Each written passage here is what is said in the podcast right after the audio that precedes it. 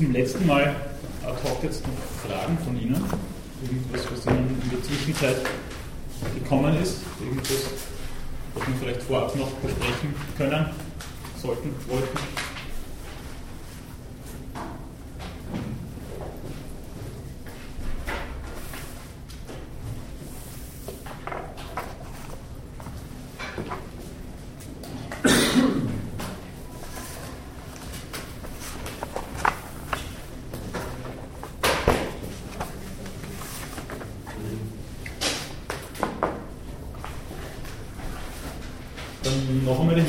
wir die Einheit am 26. Mai muss ich leider, weil ich verhindert bin, ausfallen lassen, äh, wodurch sich dann alles um eine Woche nach hinten verschiebt und ich die Schlussdiskussion dann Nolens Wohlens mit der Reköreinheit zusammenfallen werden lassen müssen.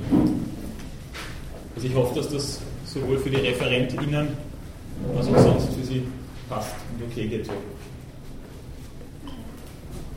Wenn nicht, bitte ich Sie, sich bei mir noch einmal zu melden diesbezüglich.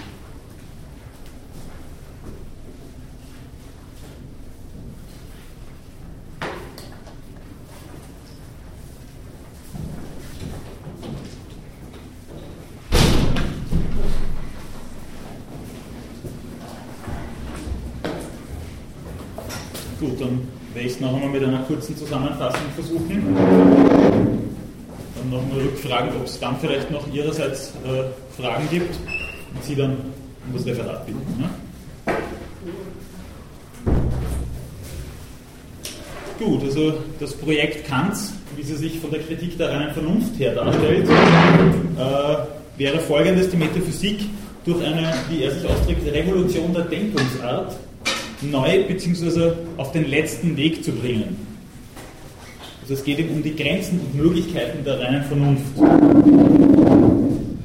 Ähm, hier, also in unserem Zusammenhang, ist das insofern von Relevanz, weil er das auch in Beziehung äh, mit der Sittlichkeit setzt. Das heißt, es geht um die Bedingung der Möglichkeit von Moralität überhaupt. Das ist also ein ganz anderer Ansatz, als wir es bei Aristoteles finden, dem es um eine unter Anführungszeichen phänomenologische Aufklärung der Praxis um der Praxis willen geht. Für Kant wäre nämlich äh, eine Beobachtung oder Deskription äh, eines, eines je historischen Ethos so etwas wie ein naturalistischer Fehlschluss, wenn sich daraus ein Sollen ableiten sollte.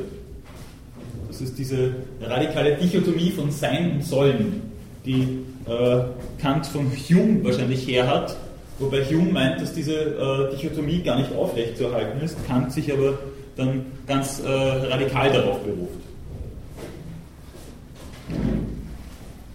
In der grundlegenden Metaphysik der Sitten ist es dann so, dass ein empirischer Teil einer praktischen Anthropologie ausgeklammert wird. Ein rationaler Teil äh, geht darauf hin, dass eine Moral für alle vernünftigen Wesen daraus äh, entstehen soll dass dabei vielleicht so etwas wie eine Anthropozentrik durch die Hintertür wieder äh, hereinkommt. Darauf kommen wir vielleicht dann nachher im äh, Verlauf der Diskussion nach dem Referat noch zu sprechen.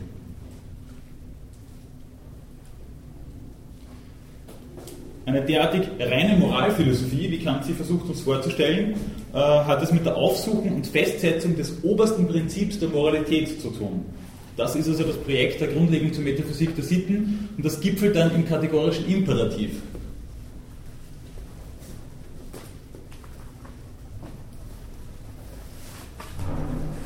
Dies, äh, meint Kant, leuchtet die, also dies meint, dass die Notwendigkeit einer allgemeinen Idee der Pflicht und eines sittlichen Gesetzes, Gesetzes unmittelbar einleuchtet. Das muss also nicht irgendwie äh, erlernt werden, sondern allenfalls aufgeklärt. Darum meint er auch, dass also auch beim gemeinen Verstand man es zu unserer Reife und äh, genauer Kenntnis im Bereich des Sittlichen kommen kann. Also das, auch das ist noch einmal ein, ein, ein frappanter Unterschied eigentlich zum Aristoteles, der meint, dass äh, Erfahrung ebenso notwendig ist wie äh, auch eine gute geistige, körperliche Ausstattung und auch eine gute Ausstattung mit äußeren Gütern, um glückselig und auch tugendhaft zu werden. Kant meint im Gegenteil, das ist für alle vernünftigen Wesen möglich. Für alle vernunftbegabten Wesen ist es, äh, ist es durchführbar, in seinem Sinn moralisch zu sein. Zumindest einmal vom Grundsätzlichen her.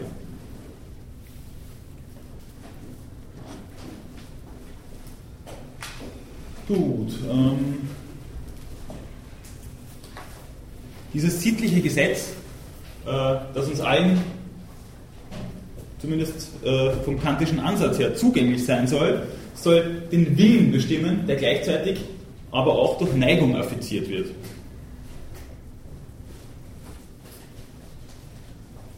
Das ist eben diese Geschichte mit der, äh, mit der Zwiefältigkeit des Menschen, die ich das letzte Mal schon äh, Gut, ich habe jetzt da leider keine, keine Kreide mehr. Aber ich habe das das letzte Mal ohnehin schon aufgezeichnet. Also er meint, dass es hier, hier eine Zweistufigkeit des, des Menschen gibt, also den nominalen Bereich und ah, danke, den nominalen Bereich und äh, den phänomenalen Bereich. Das ist die berühmte Phänomenalismus-These, die sich bei Kant schon in der theoretischen Philosophie findet. Also das ist ein Numenon gibt,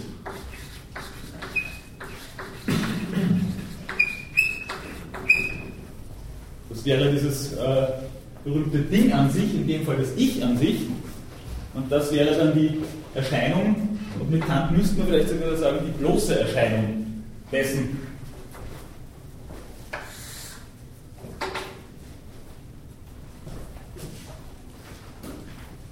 Und das ist der Bereich, äh, von dem aus die Vernunft den Willen bestimmen kann.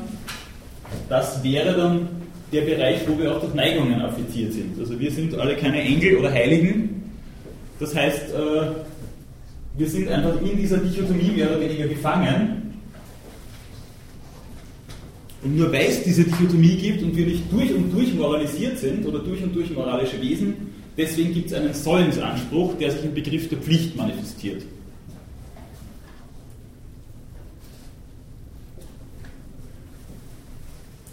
Genau von diesem Begriff der Pflicht her äh, leitet sich auch ab, dass ich äh, oder dass die Philosophie Kants oder die Moralphilosophie Kants sehr oft als Rigorismus klassifiziert wird, wobei ich das jetzt äh, eher erwähne, weil das zwar schon eine gewisse, aber eben auch eine eingeschränkte Erklärungskraft hat. Wenn man versucht, Kants Ethik einfach nur vom Rigorismus her zu denken, meine ich, dass man ihm nicht unbedingt gerecht wird.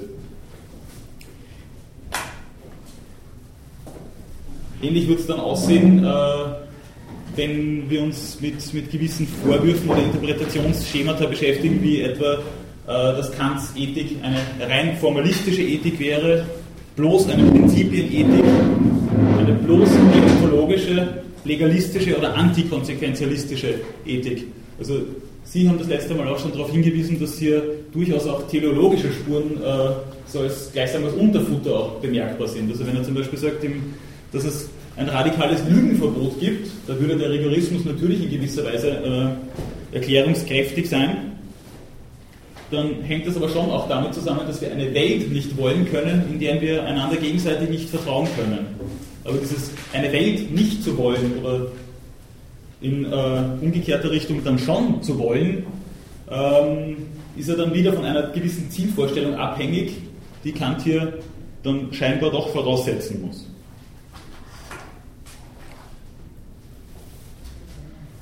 Zusammenhang mit diesem legalistischen äh, Ansatz, wenn wir bei der Begrifflichkeit gleich bleiben, äh, möchte ich nochmal darauf hinweisen, dass sich das Pflichtwidrige bei Kant unterscheidet einerseits von dem, was er Legalität nennt,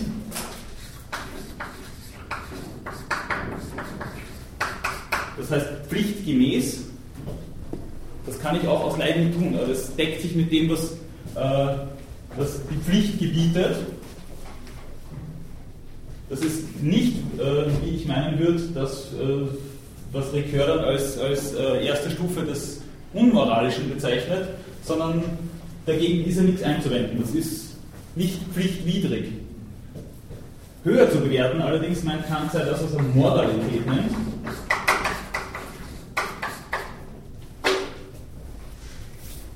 Das ist der Beschluss einer Maxime rein aus Pflicht.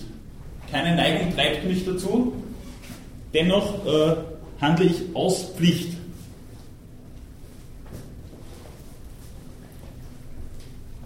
Wie nennt er das dann? Das eine ist pflichtgemäß, das andere ist Pflicht. Ist aus Pflicht. Aus Pflicht, ja. aus Pflicht heißt es bei ihm selber. Mhm. Dabei, auch das ist das letzte Mal schon in der Diskussion dann auch noch vorgekommen, stellt sich natürlich die Frage nach der Motivkraft.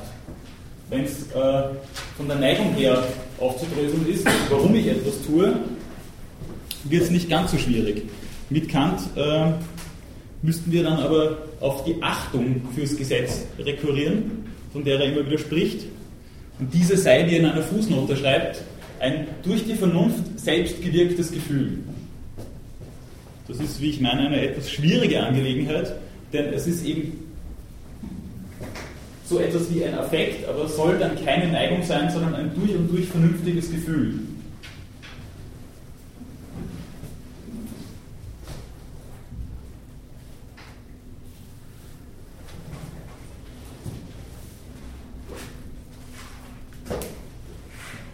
Gut. Ich kürze das jetzt ein bisschen ab und belasse das jetzt mal bei diesen Bemerkungen und frage noch einmal, ob es dazu jetzt noch Fragen gibt.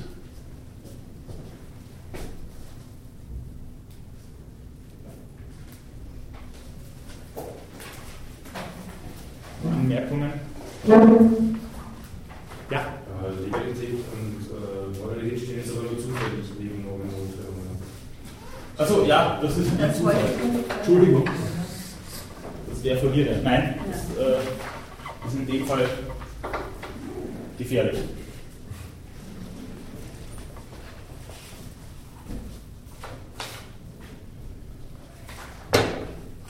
Gut. Ähm, Wenn es dazu jetzt einmal keine Fragen oder Anmerkungen gibt, dann würde ich Sie einmal um Ihr Referat bitten.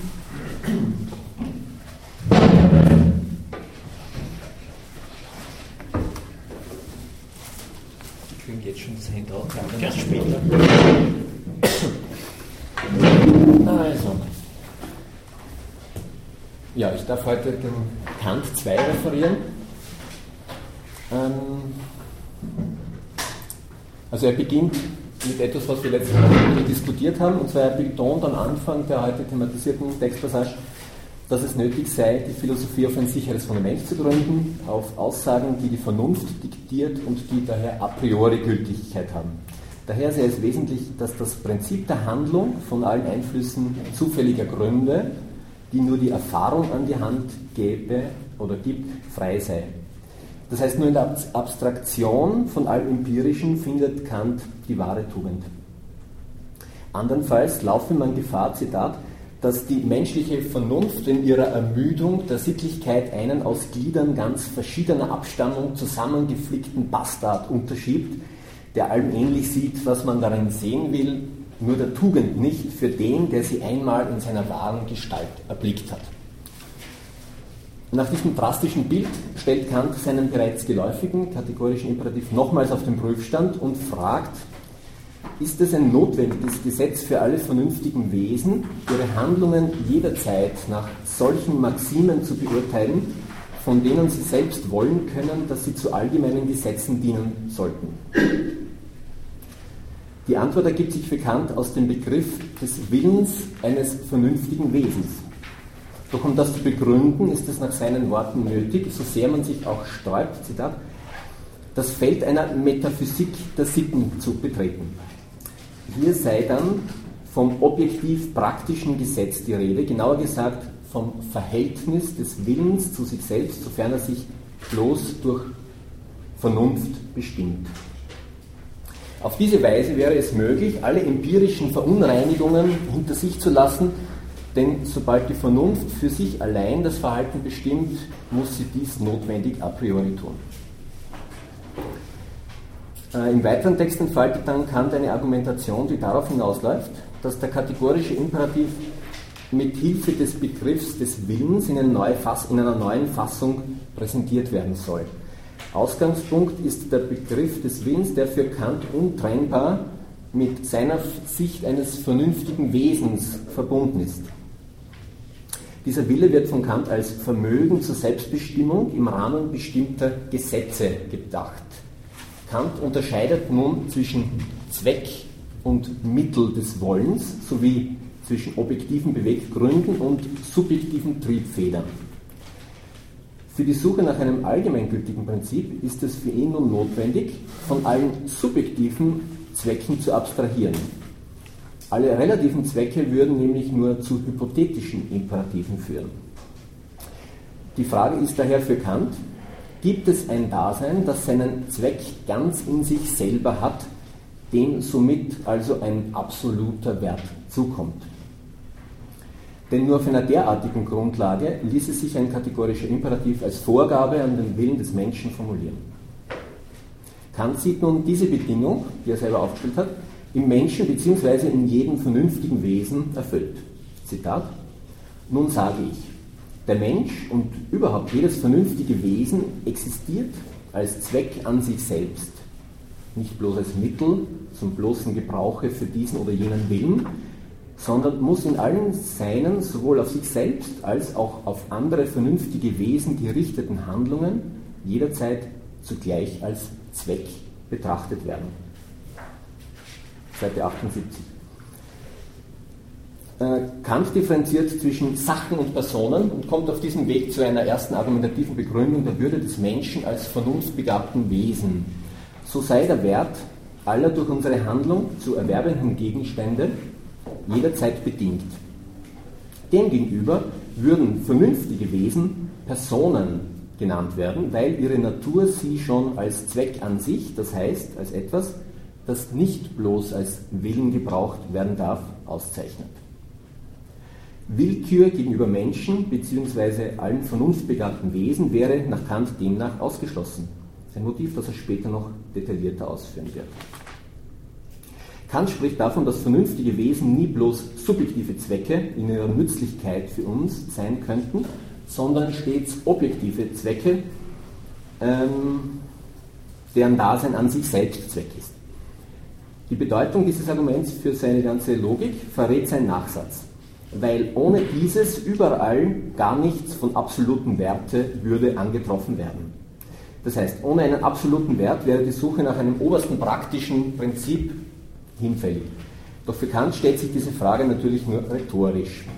Das oberste praktische Prinzip ergibt sich für ihn zwingend aus der Vorstellung dessen, was sich selber Zweck ist. Und nur so lassen sich menschliche, und er meint, nur so lasse sich menschliche oder vernünftige Existenz überhaupt denken. Zitat, die vernünftige Natur existiert als Zweck an sich selbst. So stellt sich, wie er meint, notwendig der Mensch sein eigenes Dasein vor. Wie Kant zugibt, ist das nun, äh, sei das nun zwar lediglich ein subjektives Prinzip menschlichen Handelns, da aber jedes andere vernünftige Wesen auch zu derselben Schlussfolgerung kommen würde, habe diese Beweisführung doch auch einen gewissen objektiven Charakter. Schließlich präsentiert er endlich seine zweite Version des kategorischen Imperativs im Wortlaut. Zitat, handle so, dass du die Menschheit sowohl in deiner Person als auch in der Person eines jeden anderen jederzeit zugleich als Zweck, niemals bloß als Mittel brauchest. Er schreitet dann äh, weiter, indem er diesen, diese zweite Formel des kategorischen Imperativs an Beispielen äh, überprüft. Das sind vier Beispiele, die ich da ganz kurz jetzt, äh, anreißen werde. Zuerst überprüft er diese zweite Formel am Fall des Suizides. Wir haben das, glaube ich, letztes Mal schon ein bisschen andiskutiert. Ich habe es kurz erwähnt, ja. Also ich fasse es nochmal zusammen. Also Kant kommt zum Schluss, dass der Gedanke, der Mensch sei sich selber letzter Zweck, die Idee einer Selbsttötung ausschließen würde. Sich selber zu zerstören, um einen beschwerlichen Zustand zu entfliehen, was ja meistens da dahinter steht, käme einer Art Instrumentalisierung der eigenen Existenz gleich. Aber wir könnten nicht in, ein, in dieser Weise über unsere eigene Dis äh, Person disponieren, ohne uns zu degradieren. Ja. Äh, dann überprüft er das auch noch am Beispiel des lügenhaften Versprechens. Für Kant ist klar, dass ein lügenhaftes Versprechen im Sinne des äh, kategorischen Imperativs, also in dieser zweiten Version, nicht in Frage kommt. Ein solcher Art oder der solcher Art Betrogene würde unweigerlich bloß als Mittel betrachtet. Und der Betroffene könnte dem auch unmöglich zustimmen und daher niemals den Zweck dieser Handlung enthalten.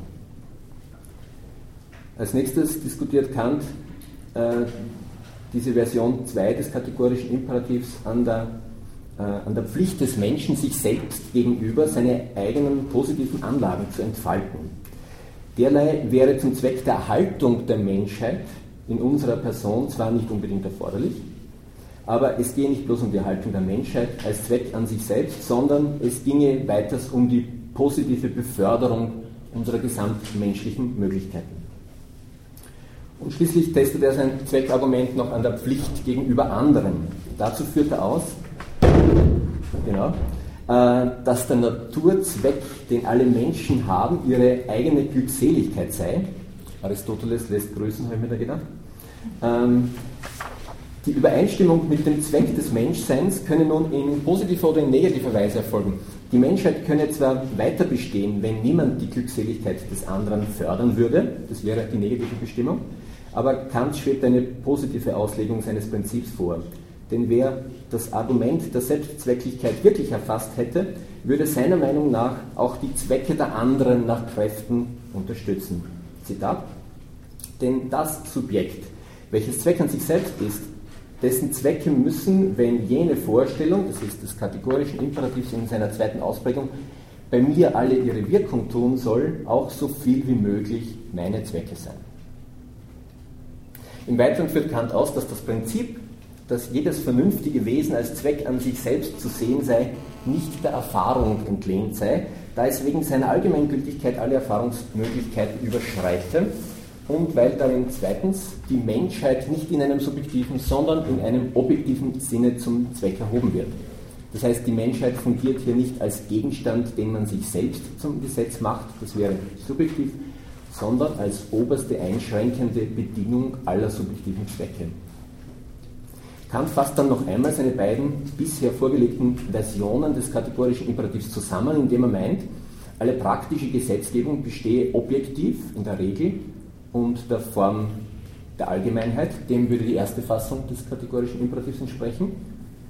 Äh, und subjektiv bestehe alle praktische Gesetzgebung im Zweck äh, das Subjekt, also das ist sozusagen die zweite Fassung. Das Subjekt aller Zwecke ist also jedes vernünftige Wesen als Zweck an sich selbst. Ähm, daraus leitet Kant dann noch eine dritte Version oder das dritte praktische Prinzip des Willens ab. Und zwar geht es dann um die Selbstgesetzgebung des Willens Kant denkt sich den Willen jedes vernünftigen Wesens nicht nur als einen dem Gesetz unterworfenen Willen. Er konzipiert diesen Willen zugleich auch als Ursprung des Gesetzes. Zitat, Seite 82 im Reader. Der Wille wird also nicht lediglich dem Gesetz unterworfen, sondern so unterworfen, dass er auch als selbstgesetzgebend und eben um deswillen allererst dem Gesetz, davon er sich selbst als Urheber betrachten kann, unterworfen angesehen werden muss. Kant räumt ein, dass Version 1 und 2 des kategorischen Imperativs nur als kategorisch angenommen wurden, weil man nur so den Begriff der Pflicht begründen könne. Dass es aber praktische Sätze gäbe, die kategorisch geblöten, könnte für sich nicht bewiesen werden.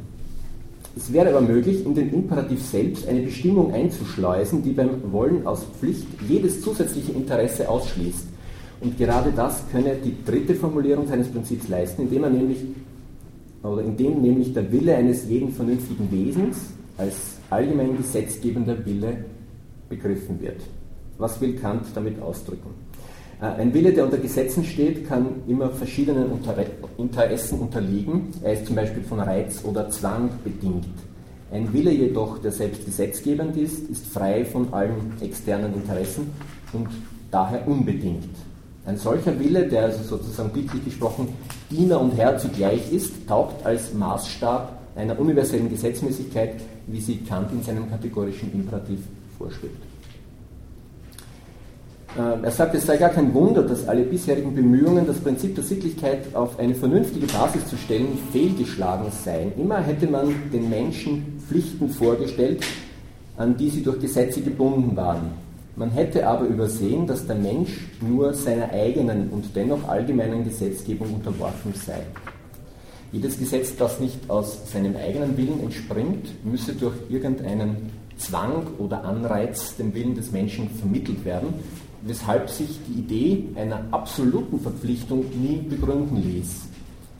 Zitat, denn man bekam niemals Pflicht, sondern Notwendigkeit der Handlung aus einem gewissen Interesse heraus. Seite 85. Kant nennt den hier von ihm eingeführten Grundsatz das Prinzip der Autonomie des Willens. Andere Argumentationsweisen werden von ihm unter dem Stichwort der Heteronomie zusammengefasst. Aufbauend auf der dritten Fassung des kategorischen Imperativs führt Kant einen neuen, wie er sagt, sehr fruchtbaren Begriff ein. Und zwar spricht er von einem Reich der Zwecke. Er definiert es als systematische Verbindung verschiedener vernünftiger Wesen durch gemeinschaftliche Gesetze. Im Prinzip schwebt ihm hier, äh, glaube ich, das Ideal einer Welt vor, in der der kategorische Imperativ umgesetzt und verwirklicht ist. Zitat: Denn vernünftige Wesen stehen alle unter dem Gesetz, dass jedes derselben sich selbst und alle anderen niemals bloß als Mittel, sondern jederzeit zugleich als Zweck an sich selbst behandelt. Und das wäre in, in diesen in dieser idealen Welt, in diesem Reich der Zwecke realisiert. Für die Zugehörigkeit zu einem solchen Reich der Zwecke sieht Kant nun das Begriffspaar Glied und Oberhaupt vor. Jedes Mitglied könne sich als gesetzgebend und den Gesetzen gehorchend verstehen. Ein Oberhaupt hingegen wäre ein vernünftiges Wesen, das selber gesetzgebend keinen Gesetzen unterworfen wäre. In diesem Reich der Zwecke findet Kant seine, sein Ideal von Moralität verwirklicht. Nochmal ein Zitat, Seite 86. Moralität besteht in der Beziehung aller Handlungen auf die Gesetzgebung, wodurch allein ein Reich der Zwecke möglich ist. Diese Gesetzgebung muss aber in jedem vernünftigen Wesen selbst angetroffen werden und aus seinem Willen entspringen können, dessen Prinzip also ist, keine Handlung nach einer anderen Maxime zu tun, als so, dass der Wille durch seine Maxime sich selbst zugleich als allgemein gesetzgebend betrachten könne. Wenn die Maximen des individuellen Handelns nicht schon von Natur aus mit diesem obersten Prinzip im Einklang sind, so heißt nach Kant die Notwendigkeit der Handlung nach jenem Prinzip praktische Nötigung, das heißt Pflicht. Diese kommen zwar nicht dem Oberhaupt des Reiches der Zwecke zu, aber allen seinen Mitgliedern. Dann führt er noch aus, was es mit dieser Pflicht auf sich hat, das haben wir letztes Mal eh schon angesprochen. Diese Pflicht hat nichts mit Gefühlen, Neigungen, Antrieben zu tun und basiert allein auf dem Verhältnis vernünftiger Wesen zueinander, in welchem der Wille des vernünftigen Wesens jederzeit zugleich als gesetzgebend betrachtet werden muss, weil er sie sonst nicht als Zweck an sich selbst denken könnte. An diesem von Kant entworfenen idealen Reich der Zwecke oder in diesem von Kant entworfenen idealen Reich der Zwecke bezieht die Vernunft jede Maxime des Willens als allgemein gesetzgebend auf jeden anderen Willen und auch jede Handlung gegen sich selbst nicht um irgendeines anderen praktischen Beweggrundes oder künftigen Vorteils willen, sondern aus der Idee der Würde eines vernünftigen Wesens, das keinem Gesetz gehorcht als dem, das es sich zugleich selbst gibt. So hebt Kant also hier die Würde eines jeden vernünftigen Wesens hervor und er führt aus, dass im Reich der Zwecke alles entweder einen Preis oder eine Würde hat. Was einen Preis hat, an dessen Stelle kann etwas anderes als äquivalent gesetzt werden. Was dagegen über allen Preis erhaben ist, das hat eine Würde. Äh, bestimmte menschliche Vorzüge wie berufliches Geschick oder Humor hätten nur einen Markt- bzw. Affektionspreis. Aber Treue im Versprechen, Wohlwollen aus Grundsätzen, nicht aus Instinkt, die hätten einen inneren Wert, der durch gar nichts ersetzt werden könnte. Deren Wert läge allein in der Gesinnung, das heißt in den Maximen des Willens, die sich auf diese Art in Handlungen zu offenbaren bereit sind. Und äh, dieser, der Wert dieser Handlungen werde überhaupt nicht tangiert von den Auswirkungen unseres Handelns. Das hatten wir ja auch schon, dieses Thema. Durch das Absehen von allen Neigungen oder Folgen der Handlung stellt Kant sicher, dass es ihm bei der Verpflichtung zu einem derartigen Tun nur um den adäquaten Ausdruck der Vernunft geht. Der hohe Stellenwert der Moralität resultiert für Kant also letztlich daraus, dass sie ein vernünftiges Wesen dazu befähigt, gesetzgebendes Mitglied in einem Reich der Zwecke zu sein. Gerade aus seiner Sittlichkeit resultiert demnach die Würde des Menschen. Die Fähigkeit eines vernünftigen Wesens, sich selbst gesetzt zu sein, also seine Autonomie, ist der Grund der Würde der menschlichen und jeder vernünftigen Natur. Und an einer anderen Stelle argumentiert Kant, denn es hat nichts einen Wert als den, welchen ihm das Gesetz bestimmt. Die Gesetzgebung aber, die allen Wert bestimmt, muss eben darum eine Würde, das ist, einen unbedingten, unvergleichlichen Wert haben. Schließlich präsentiert Kant eine Art Synopse, also eine Art Zusammenschau seiner drei Fassungen des kategorischen Imperativs, indem er darauf hinweist, dass sie im Grunde nur Formeln ein und desselben Gesetzes seien, deren die eine die anderen zwei von selbst in sich vereinigt, wie er sagt. Und Kant greift zur Analogie von Form, Materie und endgültiger Bestimmung, um seine drei Formen in eine Beziehung zueinander zu setzen. Also die Version 1 des kategorischen Imperativs handle nach der Maxime, die sich selbst zugleich zum allgemeinen Gesetz machen kann. Das würde der Form entsprechen. Da geht es sozusagen um die, um die Allgemeingültigkeit dieses Prinzips. Das wäre also die, die formale Ebene.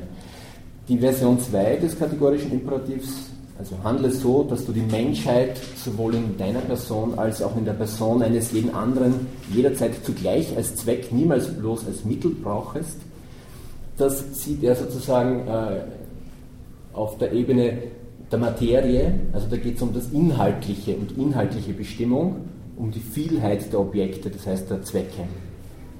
Und die Version 3 seines äh, kategorischen Imperativs, also dieses Prinzip, betrachte den Willen eines jeden vernünftigen Wesens als allgemein gesetzgebenden Willen, das hat für ihn die Funktion, sozusagen die endgültige Bestimmung äh, festzulegen. Da geht es um die Allheit oder die Totalität des Systems oder die Synergie aller Maximen im Reich der Zwecke.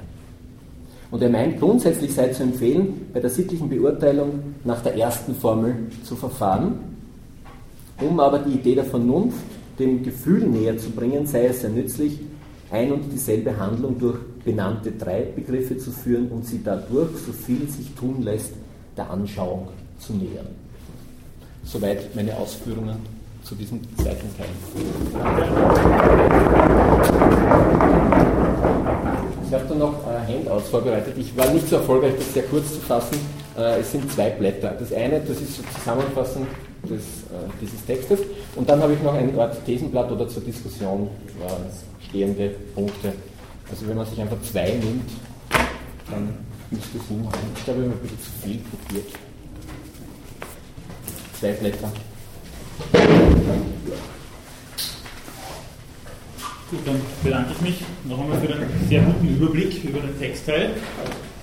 Und ja, bitte um Fragen, Anmerkungen an mich, an den Referenten.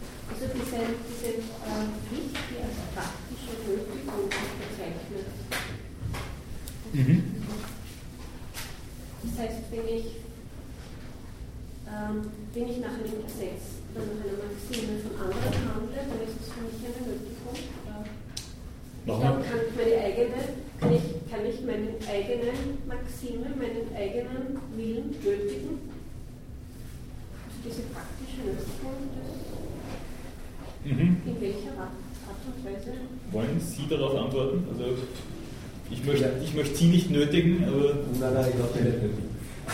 okay. ich weiß nicht, ob ich das beantworten kann. Aber ich glaube, worum es ihm ging, ist, wenn diese Übereinstimmung von Natur aus erfolgt, dann ist es easy. Ja? Dann ergibt sich automatisch.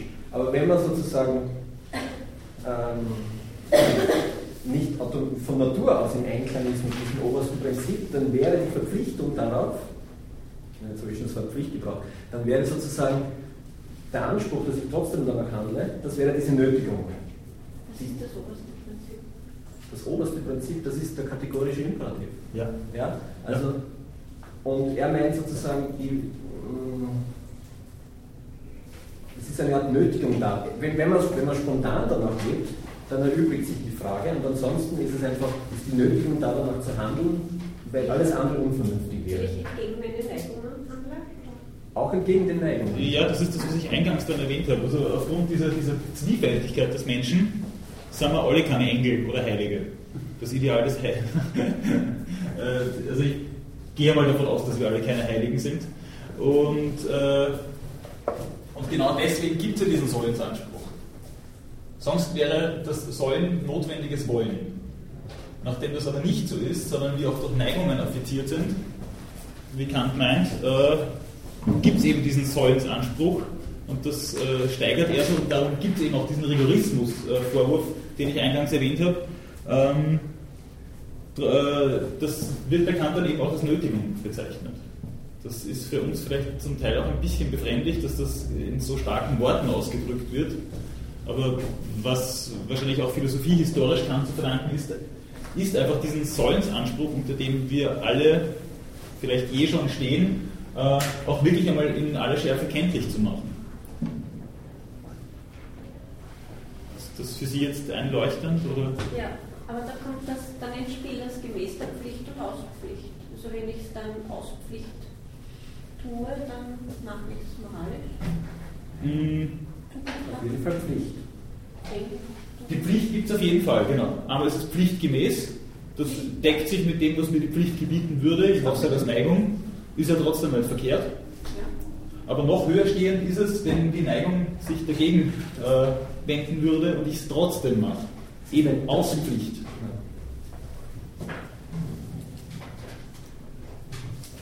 Und dahinter oder damit im Zusammenhang steckt eben äh, oder steht eben dieser, wie ich meine, schon etwas schwierige Begriff der Achtung fürs Gesetz. Weil Kant dann eben doch noch so etwas wie eine Triebfeder auch braucht. Sonst ja,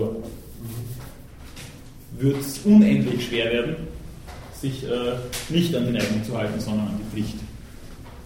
Wenn es hier zu einer Kollision zwischen Neigung und Pflicht käme.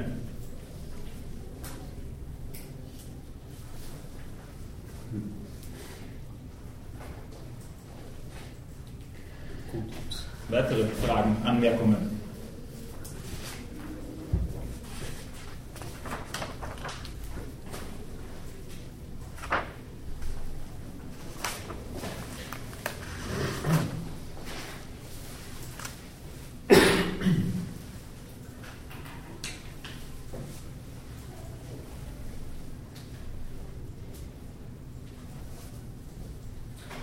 Eine Frage bezüglich des auch zum Thema von äh, Auspflichtung. Das Ja. diese, das heißt, ihr weiter mit dem, mit dem Selbst, äh, Gebot des Selbstmords gerade.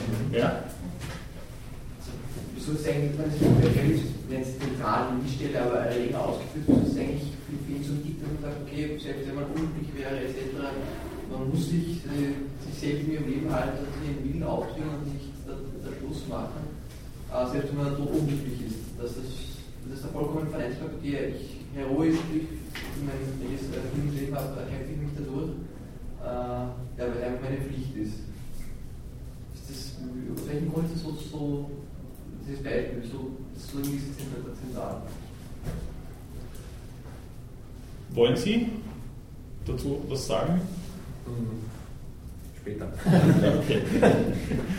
ähm, warum ist das so ein zentrales Stück? Das hängt ganz. Bitte. Ich denke vielleicht, ähm, du denkst jetzt gerade, äh, wenn er Selbstmord begeht ja, oder weg ist und so weiter. Das kann überlegen, er, oder- ja, ja. und es hängen ja viele Menschen um ihn herum vielleicht dran, ja, die vielleicht noch brauchen würden, aber er unglücklich ist, ja, oder die, die ihn gern haben oder alles Mögliche. Ja. Und wenn er dann einfach geht, ja, lässt er ja andere Menschen im Stich. Die mit dieser Situation weiterleben müssen. Also die vielleicht auch in einer unglücklichen Situation sind, oder? Könnte man das so sagen? Das wäre eher so ein. dass er eine Verpflichtung hat anderen Menschen. Ich glaube, man kann Das wäre eher ein toleristisches Argument. Wenn du sagst, okay, ich bin jetzt, weil ich weiß, andere mögen mich, deshalb bringe ich mich halt doch nicht um, weil ich brauche mich vielleicht, also bleibe ich halt noch am Leben. Sehr, sehr gut ist das. Ich, ich, ich, meine, ich habe ja Sympathie für deine Argumentation, aber ich glaube, das Kant jetzt ohne, ohne den Rückgriff auf andere Auskommen mindestens wollen würde. Ja, ja er schreibt nichts drin, er schreibt wirklich nur von sich, ja. dass es Pflicht gegenüber einem selber ist. Ja. Also ich glaube, er meint das wirklich so. Dass er sozusagen ähm, ich mir so weit selber Zweck bin, dass ich, äh, wie soll man sagen, mh, hm, das ist jetzt nicht eine Frage dessen, ob es mir gut geht damit oder so, sondern ich bin mir selber sozusagen so ein letzter Zweck, dass ich, dass ich mich nicht. Ähm, das war jetzt recht, das auszudrücken. Ähm, Darf ich Ihnen kurz mit der eigentlichen Formulierung von Kant ja, aushelfen? Weil ich, ich finde, also, dass das nämlich wirklich in der, in der Ausformulierung der zweiten Version des kategorischen Imperativs nämlich wirklich schön drinnen steht auch. Nämlich handelt es so, dass du die Menschheit sowohl in deiner Person als in der Person eines jeden anderen jederzeit zugleich als Zweck niemals bloß als Mittel brauchst. Also es geht nicht um mich als individuelle Person, sondern die Menschheit in meiner Person als auch in der anderen Person. Und die darf niemals bloß als Mittel, sondern immer zugleich auch als Zweck an sich gebraucht werden. Das, das ist das, nämlich das, dieser äh, Allgemeinheitsanspruch, wodurch die individuelle, Person einfach mehr und anderes ist als eben nur individuelle Person. Mhm. Wobei das, das mit der Person jetzt auch schon fair ist, weil im Personenbegriff wird das dann bei Kant auch schon drinnen stecken. Ja? Und das subjektiv empfundene Leid oder das, dass man dem Leid ein Ende machen möchte oder so, das wäre sozusagen. Ähm, das ist der Neigungsbereich. Genau. Das wäre wieder diese, diese Geschichte mit dieser. Das wäre quasi Verbrechen über die Menschheit, wenn man es mit dem zweiten sagt, oder wenn man sich selber das Leben nehmen würde. Ich glaube, dass man dann damit auch ausdrückt, wenn man sich selber tötet, äh, hat man keinen Respekt eben vor der Menschheit auch, die in einem ist. Oder was, was ich selbst als vernunftbegabten genau, Wesen, als Wenn man sich selbst keinen Respekt hat, hat man auch vor anderen keinen Respekt. Weil er drückt es ja positiv aus. Dann hat er Respekt, dann hat er auch für einen anderen ich glaube, dass man das schon, schon in gewisser Weise so formulieren kann. Ne? Man muss halt immer aufpassen, dass man eben der, im Bereich der Achtung bleibt und nicht in irgendeinem Bereich der Neigung, äh, sodass es eben immer noch ein, ein, vernünftiges Gefühl unter Anführungszeichen bleiben muss. Aber ich würde dem äh, da schon zustimmen. Und jetzt Sie noch, Sie lasse ich schon die ganze Zeit außen vor. Nein, nein, ist, ist eigentlich schon erledigt. Ich wollte auch auf den Text selber verweisen. Ich wollte sagen, er schreibt ja, ähm, dass man sich selbst nicht bloß als Mittel verwenden darf und gleichzeitig andere auch nicht. Und wenn ich mich umbringe, dann habe ich mich für meinen ganz eigenen äh, äh Zweck verwendet, sozusagen, oder? Genau, das wäre eben nicht. Also ich habe mich mit meiner Neigung nachgegangen und habe mich selbst zur Erfüllung dieses Wunsches quasi verwendet. Genau, das ist, es wird allgemein als Instrumentalisierungsverbot äh, beschrieben, was Kant da so formuliert. Und in dem Fall wäre es eine Instrumentalisierung meiner selbst. So wie es im lügenhaften Versprechen die Instrumentalisierung des anderen wäre, so wäre es hier die Instrumentalisierung meiner selbst.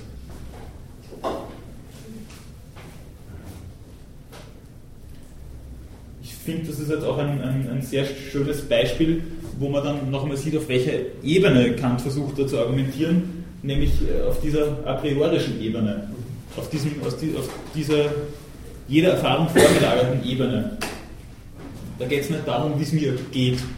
Da geht es auch nicht darum, äh, wie ich glaube, mit dem anderen verfahren zu müssen, weil ich gerade einen Grant habe oder weil es mir gerade ein bisschen wurscht ist, sondern, sondern das ist einfach eine, eine, eine Sphäre des Sollens, die eben jeder Erfahrung vorausliegt. Darum eben dieser, dieser wiederholte Rekurs auf die A Priorität bei Kant. Das äh, kommt ja immer wieder durch und auch dieser Rekurs auf die Menschheit. Im ersten Teil, der das letzte Mal äh, referiert worden ist, da gibt es auch irgendwo so eine Stelle, wo, er meint, die Achtung für den anderen ist eigentlich Achtung fürs Gesetz. Das heißt, das, das muss man, glaube ich, auch in diesen Formulierungen und diesen Problemkreisen immer ein bisschen mithören. Dass, dass da wirklich, wirklich um eine Sphäre geht, die radikal vor der Erfahrung angesiedelt ist. Das habe ich jetzt vorher weggelassen, jetzt bringe ich es doch noch ganz kurz. Da gibt es auch noch eine ganz interessante Stelle. Ähm, er sagt ja dann auch selber, äh, wo er dann kurz nach der Formulierung der zweiten Version des kategorischen Imperativs noch äh, darauf eingeht, dass das eben nicht aus der Erfahrung äh, kommt. Erstens einmal wegen der Allgemeinheit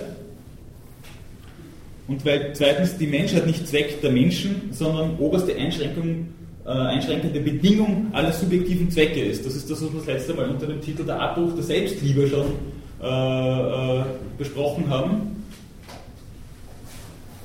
Also diese pathologische Selbstliebe, wie Kant das bezeichnet, weil sie eben an Neigung gebunden ist, also pathologisch nicht im Sinn von, von krankhaft, sondern, sondern äh, auf Neigung basierend und diese Allgemeinheit, ich finde, das drückt sich da noch einmal ganz schön aus, wo er ähm, auf Seite 65 bzw. 418 folgende äh, folgendes dann noch äh, niederschreibt.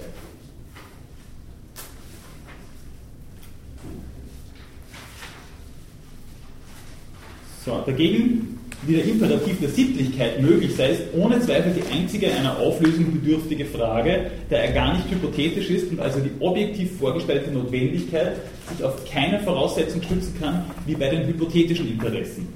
Und jetzt kommt's, nur ist immer hierbei nicht außer Acht zu lassen, dass es durch kein Beispiel mit ihm empirisch auszumachen sei, ob es überall irgendeinen dergleichen Imperativ gäbe, sondern zu besorgen, dass alle, die kategorisch scheinen, doch versteckterweise hypothetisch sein mögen. Zum Beispiel, wenn es heißt, du sollst nicht betrüglich versprechen und man nimmt an, dass die Notwendigkeit dieser Unterlassung nicht etwa bloße Ratgebung zur Vermeidung irgendeines anderen Übels sei, so dass es etwa hieße, du sollst nicht lügenhaft zu sprechen, damit du nicht, wenn es offenbar wird, dich um den Kredit bringst, sondern eine Handlung dieser Art müsse für sich selbst als böse betrachtet werden, der Imperativ des Verbots sei also kategorisch. So kann man doch in keinem Beispiel mit Gewissheit dartun, dass der Wille hier ohne andere Triebfeder bloß durchs Gesetz bestimmt werde, ob es gleich so scheint, denn es ist immer möglich, dass insgeheim Furcht vor Beschämung, vielleicht auch dunkle Besorgnis anderer Gefahren Einfluss auf den Willen haben möge. Das habe ich auch das letzte Mal schon kurz erwähnt, also es ist für Kant auch ein schwieriges Unterfangen bis hin zur Unmöglichkeit bei anderen und sogar bei sich selbst festzustellen, ob wir jetzt wirklich rein aus Pflicht gehandelt haben oder unsere Maxime rein aus Pflicht so äh, gewählt haben. Das ist etwas, was sich äh, in, gewisser, in, gewisser, Weise dann auch im Dunkeln verlieren kann.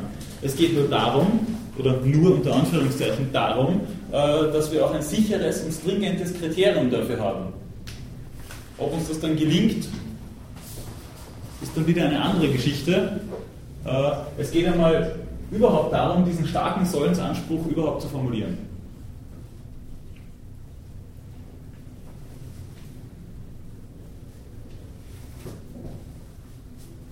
Gut, Monolog beendet. Gibt es weitere Fragen, Anmerkungen?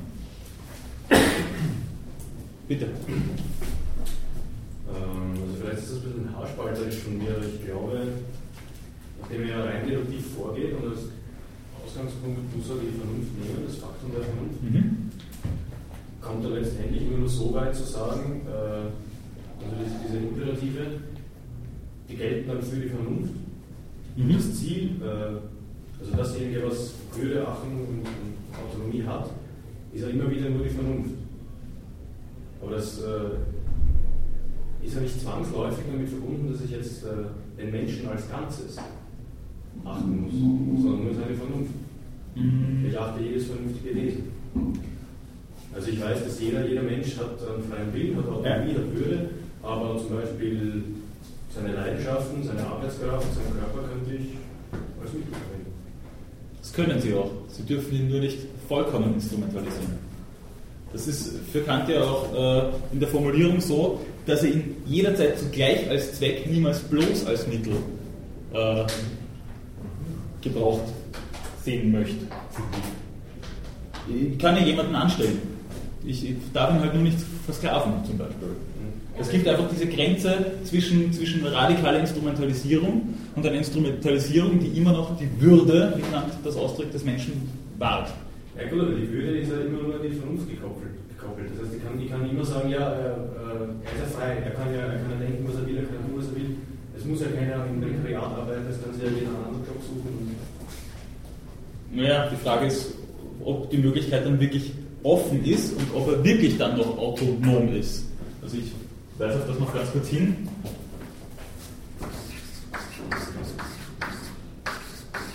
Ob er dann noch die Möglichkeit hat, äh, Autos selbst Nomos gesetzgebend zu sein. Das muss natürlich wirklich so sein. Sonst ist es eine Instrumentalisierung. Also, ob er es dann tut oder nicht, ist wieder eine andere Sache. Es geht nämlich bekannt übrigens auch, äh, das formuliert er dann in der Kritik der praktischen Vernunft noch einmal genauer aus, um die Vernunft, Vernunftfähigkeit. Diese Vernunftfähigkeit äh, aktualisiert sich je und je oder aktualisiert sich nicht, wenn ich zum Beispiel schlafe oder im Vollrausch irgendwo liege. Das, dann ist es aktualiter nicht so, aber die Vernunftfähigkeit, die äh, ist potentialiter dann immer noch da. Die Grenze ist ja schon sehr schwer zu ziehen, glaube ich auch. Inwiefern? Naja, also zu sagen, ob das, was ich jetzt tue, jetzt äh, den Menschen doch die Würde lässt oder doch schon nicht mehr. Ist natürlich schwierig, also würde ich Ihnen auf jeden Fall konstatieren, dass es schwierig ist, da jetzt wirklich ein, ein, ein, ein Kriterium zu geben, das so sicher und stringent ist, wie Kant das äh, mit dem kategorischen Imperativ uns zu geben glaubt. Das ist wahrscheinlich wirklich nicht ganz einfach. Noch dazu, wenn er dann immer wieder diese Zwiefältigkeit des, des Menschen stark macht und eigentlich, äh, das würde ich schon auch sagen, so etwas wie einen, wie einen kartesianischen Dualismus zwar in anderer Art und Weise, aber doch fortführt. Das ist zwar eben nicht diese Selbstgegenwart des Kogito, ich habe das glaube ich schon einmal angemerkt das letzte Mal, äh, von der Kant da spricht, denn dieses Ich denke, dass alle meine Vorstellungen begleiten können muss, äh, ist jetzt kein, kein etwas, das ich vor mich stellen kann. Das vergegenständigt sich in der Erfahrung nicht, aber dennoch denkt er es immer mit. Dadurch würde ich meinen, ist sowas wie eine leiblich-personale Ganzheit des Menschen dann schwierig zu denken oder eigentlich unmöglich zu denken von Kant her. Und darum verstehe ich sehr gut den, den, den Einwand, den Sie da geben, dass es äh, schwierig wird, Kriterien zu finden, ob das jetzt wirklich eine Instrumentalisierung ist oder nicht. Das Kriterium ist nicht die Autonomie. Sagt, wenn, wenn keine Autonomie vorhanden ist, ist es reine Instrumentalisierung, oder wenn eine Autonomie da ist, dann ist es nicht ganz. Das Kriterium dafür, ob Autonomie noch da ist. Also umgekehrt. Darum, darum ist es, glaube ich, dem Herrn Schiefer gegangen. Habe ich das schon richtig verstanden? Ja. Also, ich kann ja sagen, der ist eh autonom, der kann eh denken, was er will. Wie gesagt, ich glaube nicht, dass es ganz so einfach ist, aber, aber in die Richtung wird, wird, wird der Einwand gehen. Und, und ich glaube schon, dass es auch wirklich schwierig ist, äh, zu sagen, wie weit der Spielraum für die Autonomie dann noch sein muss oder, oder wann Autonomie noch als Autonomie gegeben ist. Wenn es jetzt um, um Gewissensentscheide geht, da, da wird es dann noch relativ klar funktionieren. Aber, aber ob das in der Erfahrung dann immer sich bewährt, ist dann eine andere Frage.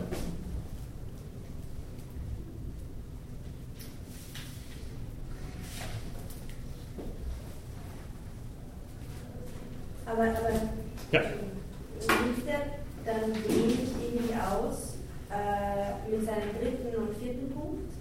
Also mit der Beförderung der eigenen Zwecke und der Beförderung der anderer. Also wenn ich das jetzt ein bisschen freier formuliere oder so, könnte es nicht so was heißen wie, ich muss ähm, anderen auch helfen, autonom sein zu können, sozusagen. Das firmiert aber dann, also ich gebe Ihnen erstmal vom Prinzip her recht, äh, das firmiert aber dann eher weiß nicht, formuliert das wirklich so, den, dass es firmiert unter den unvollkommenen Pflichten gegenüber sich und anderen, während die anderen vollkommenen Pflichten gegenüber sich und anderen sind, nämlich das äh, radikale Suizidverbot und das Verbot des lügenhaften Versprechens. Ich bin mir jetzt nicht ganz sicher. Ähm, Entschuldigung, ist auf Seite 80, 81 im mhm. Reader und 4, ähm, 30, 4, 31 in, in der Original.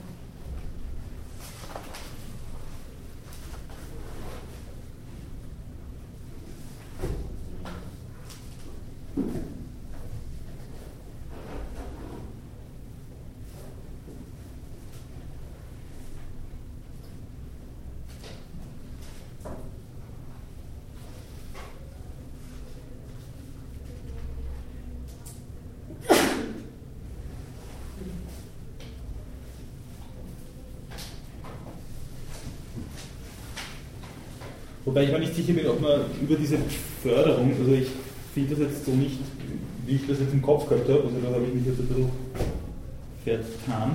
Aber nichtsdestotrotz, äh, ob ich dadurch wirklich ein stringentes Kriterium dafür finde, ob ich, ob ich die Autonomie eines anderen untergrabe oder nicht, äh, das würde ich schon, schon auch äh, als fraglich empfinden. Mhm.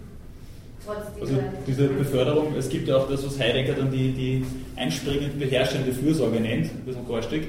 Äh, das ist diese, diese äh, Hilfe und Bevormundung in eins. Das, äh, also ich bin Behindertenbetreuer, ich habe das schon mal gesagt, also das kennt man nicht nur in dem Bereich, dass man andere Leute mit seiner Hilfe mehr oder weniger bevormundet oder auch äh, ins Unvermögen setzt, dadurch, dass sie dann gewisse Fähigkeiten auch verlernen. Und sowas denke ich mir, sowas gibt es latent auch im Alltag immer wieder. Also insofern meine ich, dass es da sowas wie, eine, wie ein Kriterium auch nicht gibt. Aber Sie können gern, Sie können mir gern Kontra geben, ich habe nichts dagegen. Nein, nein, nein, ich glaube, Sie haben schon recht. Ich habe mal gedacht, vielleicht wieder dem quasi, was du gerade gesagt hast, so ein bisschen irgendwie nach, also helfen sozusagen mit den zwei Punkten, aber irgendwie schließen es nicht. Das ist eine Idee. Ich weiß schon, dass es in die Richtung geht, aber ich, mir ist der Punkt sowieso ein bisschen. Äh, also mir leuchtet das jetzt äh, nicht unmittelbar ein, warum ich die Glückseligkeit der anderen jetzt auch befördern muss. Mm. Weil Kant, das sagt er schon eher gegen Anfang der Grundlegung, meint, dass äh, Unglück äh, uns sehr wohl eher dann in die Richtung zum Hang zum Bösen, wie er das nennt, treibt und es uns schwerer macht, uns an die Vernunft zu kehren und dem Ruf der Vernunft zu folgen. Also das sagt er dann, dann eher am Anfang einmal, das weiß ich jetzt auch nicht auswendig, wo das ist, aber das ist ist auf jeden Fall in, in Textabschnitt, den wir das letzte Mal gehabt haben, gekommen. Da gibt es irgendeine, irgendeine, irgendeine, irgendeine kleine Passage. Wenn es einem schlecht geht, dann ist die Versuchung größer, böse zu sein. Ja. Also es wird sinngemäß auf jeden Fall so, geht es in die Richtung. Ist übrigens ganz interessant, dass das da dann schon wieder eine, eine ziemliche Parallele auch zu Aristoteles mit seinem Begriff der Sophrosyne ergibt. Aber das nur so als Fußnote. Also ich meine, dass es da in dem, in dem Fall schon darum geht. Das ist auch kein reines Vernunftargument. Ja. Das ist kein reines Vernunftargument. Ja, stimmt, würde ich auch so sehen. Hebt aber dann doch irgendwie ab auf diese, auf diese Zweiteilung des Menschen, äh, sodass es uns dann ja auch leichter fällt, diesen Sollensanspruch dann einigermaßen zu erfüllen. Also insofern würde ich meinen, braucht das sogar dieses unter Anführungszeichen Beiwerk zu dieser rationalen Metaphysik der Sitten. Beziehungsweise Vernunftkritik, so es die praktische Vernunft betrifft. Und wenn das, wenn das jeder macht, also diesen Sollenanspruch erfüllen, wie, wie geht das dann hierarchisch? Also warum gibt es dann Oberhäupter und wie sagt er? Ich möchte Sie wirklich nicht trizen, aber ich möchte auch nicht monologisieren. Also wenn Sie darauf antworten wollen. Also Gott, dazu habe ich wenig zu sagen. ähm, das ist wieder genau die gleiche Geschichte. Es ist wieder, wieder die Geschichte, dass ich, dass ich einerseits natürlich selbst gesetzgebend bin, sofern ich eben Mitglied in diesem Reich der Zwecke bin, das heißt aber nur, soweit ich mich, äh, soweit ich ein vernünftiges Wesen bin, dass ich auch in die Vernunft kehren kann. Da ich aber gleichzeitig durch Neigungen affiziert bin und äh, ich auch einen Hang zum Bösen verspüre, eben dadurch, dass mir woanders hinzieht, als immer nur die Pflicht zu erfüllen, äh, dadurch bin ich eben auch dann Glied im Reich der Zwecke und habe zu gehorchen und stehe unter diesem Säulensanspruch. Oberhaupt bin ich, so ich diese Gesetze auch wirklich selbst erlassen kann und autonom bin. Das heißt, ich bin beides in einem. Okay. Eben weil ich kein Heiliger bin, eben weil dieses Sollen nicht notwendiges Wollen bei mir ist.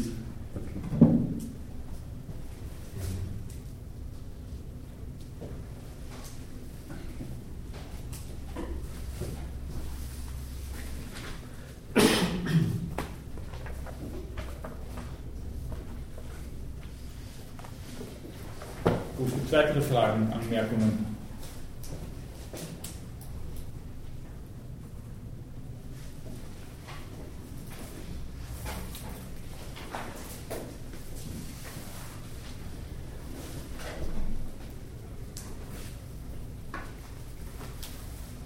Wie geht es Ihnen denn mit dem kantischen Personenbegriff?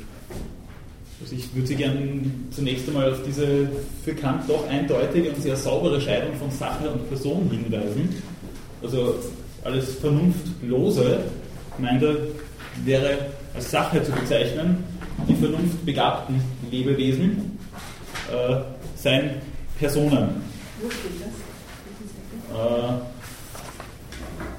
Entschuldigung, das habe ich das nicht mit, bitte? 78 Millimeter Mhm. und 428.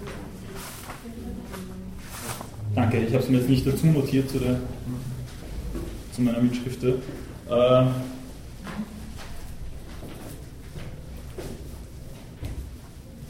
da würde ich, würde ich äh, Sie fragen, ob das für Sie äh, plausibel ist, ob, ob das nachvollziehbar und plausibel einmal ist. Und zweitens diese Bindung äh, des Personenbegriffs an den Begriff der Würde im Hintergrund, da besteht natürlich wiederum die Autonomie. Diese Würde sei ja quasi durch Autonomie äh, gewährleistet und erzeuge dann äh, den Ruf nach Achtung.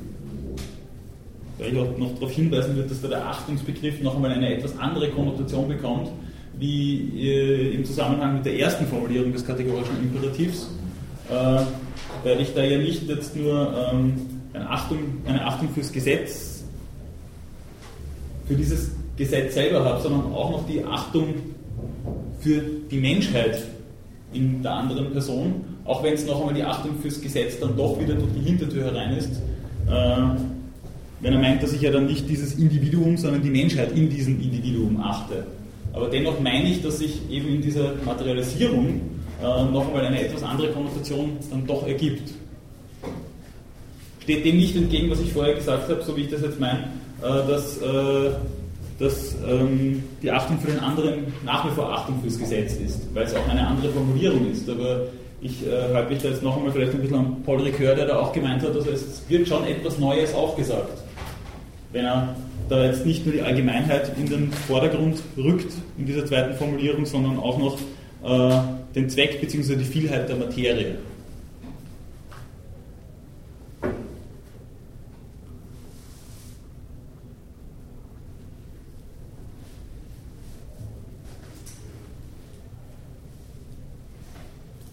Bitte. Und so diese äh, äh, eine stärkere Wirklichkeit. Inwiefern? Eine Verstärkung von dem, was er vorher sagt. Weil, also nur so wie es klingt, das ist jetzt sehr frei, ähm, ein Gesetz ist, fühlt sich für mich zumindest anders an, als wenn ich die Menschheit in einer anderen Person sehe. Das hat was Gewichtigeres oder was, was etwas, wofür, wo ich mich noch stärker verpflichtet fühlen würde, dem nicht irgendwie ähm, den zu zerstören oder ich weiß nicht was. Mhm. Aber das ist jetzt ganz, ganz frei. Aber auch das ist noch einmal insofern gefährlich, dass Sie, ja, wie gesagt, nicht den je konkreten anderen, den Sie da jetzt vor sich haben, äh, auch wenn es ein Mensch ist und deswegen Mitglied der Menschheit ist, äh, da jetzt achten, sondern wiederum die Menschheit in ihm. Das heißt, das ist wieder das, äh, Okay, ja, das A priorische eigentlich dabei. Ja, also wie gesagt, das ist die Gefahr, die ich da jetzt sehe. Nicht, dass ich Ihnen das Argument jetzt ganz durchstreichen möchte oder so. Na, aber jetzt verstehe ich es nicht. Ich glaube, der Herr Schiefer war vor Ihnen. Ja, das ist wieder so ein, so ein Übergang von der ersten Formulierung, wo es nur die Vernunft war und die Gesetze waren und auf einmal ist die Person da. Und ich frage mich dann immer, inwiefern ist die Person gleich Vernunft? Ist man nicht nur, es ist um einiges mehr eine Person als nur vernünftiges Handeln und Denken. Das ist ja wieder Wort, oder? In diesem Zusammenhang ist es, geht es aber darum, dass dieses Wesen dann, dieses Lebewesen dann, eines ist, das vernunftbegabt ist. Die, das macht sie, oder das macht, das macht das, dieses Lebewesen zur Person. Was es darüber hinaus noch ist, ist für Kant in diesem Zusammenhang relativ irrelevant. Dass dabei das würde ich aber schon noch zugestehen, so etwas wie eine Anthropozentrik durch die Hintertür hereinkommt, darum ganz am Anfang der äh, Hinweis von mir.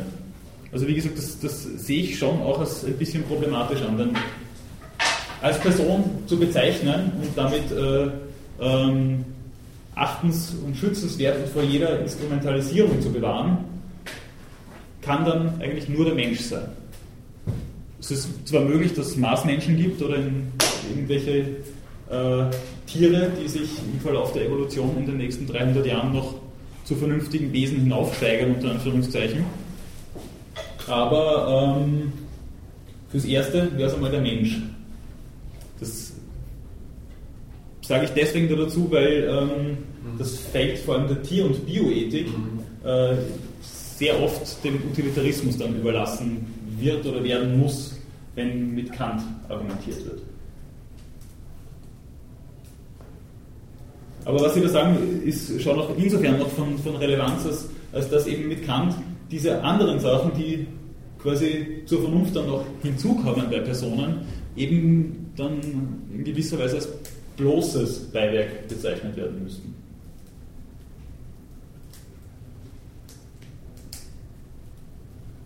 Bitte. Meine Frage ist auch in diese Richtung gegangen, nämlich bei vernunftlose Wesen das heißt, ähm, dass ich die als Sachen bezeichne oder eher als mhm. Sachen bezeichne. Also da fallen die ganzen Tiere drunter ja. und auch die Menschen, die geistig behindert sind, die möglicherweise auch nicht vernünftig sind. Das, äh, das funktioniert mit Kant noch ein bisschen anders. Ich danke für die, für die Anmerkung oder Frage. Äh, bei Kant geht es eben, wie gesagt, um diese Vernunftbegabung und die grundsätzliche Vernunftfähigkeit. Ob sich die dann wirklich je aktualisiert oder nicht, ist wieder eine andere Sache. Darum habe ich das äh, vorher so salopp gesagt, mit dem, wenn ich schlafe oder gerade im Vollrausch irgendwo liege, dann wäre ich unter Anführungszeichen Aktualiter auch nicht vernünftig. Aber, bitte? Ja, dann wäre ich nüchtern, aber, aber das, das, äh, das muss sich auch nicht aktualisieren. Also schwere geistige Behinderung, Demenz oder so weiter, wäre von Kant her, so wie er das dann auch noch in weiteren Ausführungen in der Kritik der praktischen Vernunft und der Metaphysik der Sitten macht. Äh, also von Kant her wäre das jetzt nicht so problematisch. Und das äh, eben aufgrund seines starken Würdebegriffs. Dieser Würdebegriff, wie er von Kant herkommt äh, und auch ein bisschen aus der jüdisch, oder nicht nur ein bisschen, sondern auch sehr stark aus, aus der jüdisch-christlichen Tradition, hat sich dann sehr stark durchgesetzt im, im Selbstverständnis der unter Anführungszeichen westlichen Welt äh, nach dem Zweiten Weltkrieg. Äh, es steht in den UNO-Deklarationen was von Würde drinnen, es steht in verschiedenen Verfassungen was von Würde drinnen. Es steht aber zum Beispiel in der US-amerikanischen Verfassung überhaupt nichts von Würde drinnen. Dieser Würdebegriff ist, äh, ist dann schon auch umstritten. Es gibt nämlich einerseits eben diesen Personenbegriff, wie er von Kant eben herkommt, mit dieser mit dem radikalen Schutz eben des Individuums. Es gibt aber auch den, zum Beispiel den bewusstseinstheoretischen Personenbegriff, wie er dann von einigen Utilitaristen, wie zum Beispiel Peter Singer, verwendet wird, wo äh, die, äh, die, die, die Schutzwürdigkeit des Individuums abhängig ist eben davon, zum Beispiel Interessen und Präferenzen zu haben. Ich nenne jetzt das Beispiel Peter Singer. Und da ist das wieder eine, eine, eine andere Geschichte. Da kann man natürlich den Personenbegriff dann ausdehnen, auch auf Tiere zum Beispiel. Äh, das Ganze betrifft aber dann eben nicht mehr beispielsweise Embryonen bis hin zu Neugeborenen, betrifft äh, dann auch eben nicht mehr demenzkranke Personen zum Beispiel. Und äh, ich habe mal einen Amerikaner in einer Fernsehdiskussion äh, dergestalt argumentieren gehört, dass er gesagt hat, also die Würde ist etwas, was ich verlieren kann. Also es gibt Menschen, Massenmörder, äh, von mir ist auch äh, geistig verwirrte Verbrecher, äh, die haben weniger Würde als mein Hund. Also der hat wirklich so argumentiert. Also der Würdebegriff ist einer, der, der nicht so sakrosankt ist, wie man anhand der UNO-Deklarationen zum Beispiel glauben könnte. Und die USA sind natürlich bei weitem nicht das einzige Land, das in ihrer Verfassung die Würde nicht drinnen stehen hat. Frankreich zum Beispiel auch nicht. Also ich würde sogar so weit gehen und würde sagen, dass auch Tiere eine Würde haben, weil sie für mich, weil ich in gewisser Weise Würde mit Achtung assoziiere oder gleichsetze. Mhm.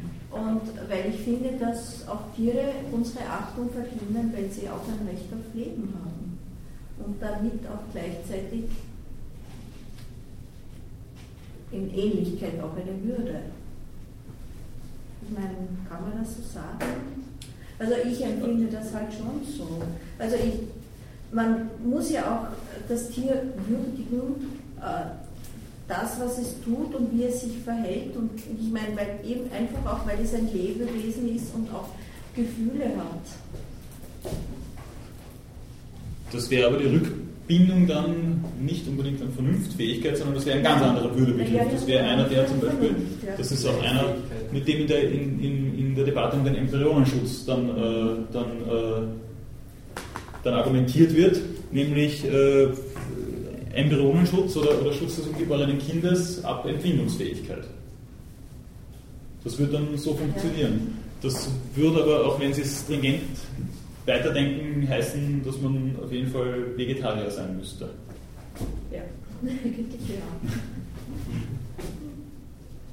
Und das ist was, was sich in unserer Gesellschaft, wie ich meine, noch nicht sehr durchgesetzt hat. Also das kann ich dann auf Pflanzen auch ausdehnen, ne? wenn ich so anlege. Es, ja, es gibt ja auch die Fruktarier, die essen nur das, was vom Baum heruntergefallen ist. Also, Ja.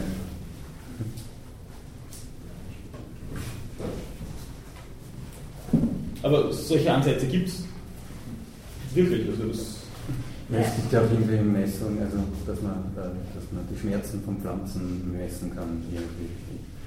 Kann ich jetzt nicht. ich kenne mich da auch nicht so aus, aber es gibt, es gibt messbare Schwingungen, Ja. auch wenn man zum Beispiel die Nachbarpflanze äh, entfernt.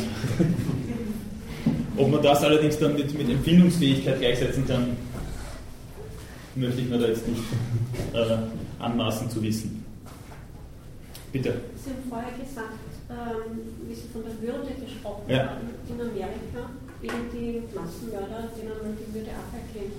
Das war die Argumentation eines, eines Philosophen in einer Fernsehdiskussion, aber das war ein akademischer Philosoph, der dann also wirklich so argumentiert hat. Also ich wollte nur aufweisen, dass dieser Würdebegriff einfach einer ist, der wirklich kontrovers diskutiert wird und es Menschen gibt, die sagen, Würde, was soll das sein? Aber hängt man es in dem Sinn dann an die Handlungen der Menschen? In dem Fall würde man es an die Handlungen hängen. Kant macht das natürlich nicht. Das äh, ist vollkommen unabhängig von dem, was ich tue. Also selbst der Massenmörder hat noch eine Würde, die es zu verteidigen gilt. Das wird dann auf jedes Individuum zutreffen. Und zwar deshalb, weil Kant es an der Vernunft aufhängt. Genau. Oder an der Vernunftfähigkeit. Fähigkeit, genau. Das ist, glaube ich, auch noch einmal ein, sehr wichtiger Unterschied, weil sonst kommen wir wieder rüber in den bewusstseinstheoretischen Personenbegriff, von dem sich der Personenbegriff von Kant also schon radikal unterscheidet.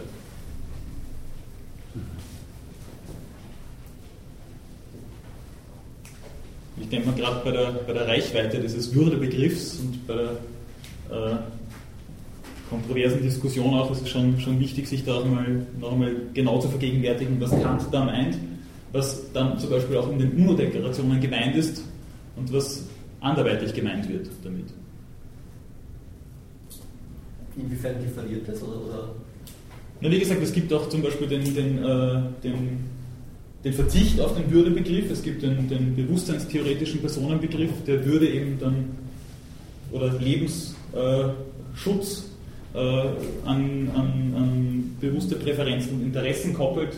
Oder an Leidensfähigkeit oder, Oder an Leidensfähigkeit, das gibt es dann Aber auch. kann man sagen, dass Kant dann sozusagen, auch wenn er jetzt versucht, als stringent mit der Logik zu argumentieren, dass er seine Mhm. Grundvoraussetzungen doch noch aus irgendwie aus, wie soll man sagen, aus theologischen oder, oder anderen, äh, oder auf- aufgrund dieser jüdisch-christlichen äh, sozusagen Prägung auch formuliert.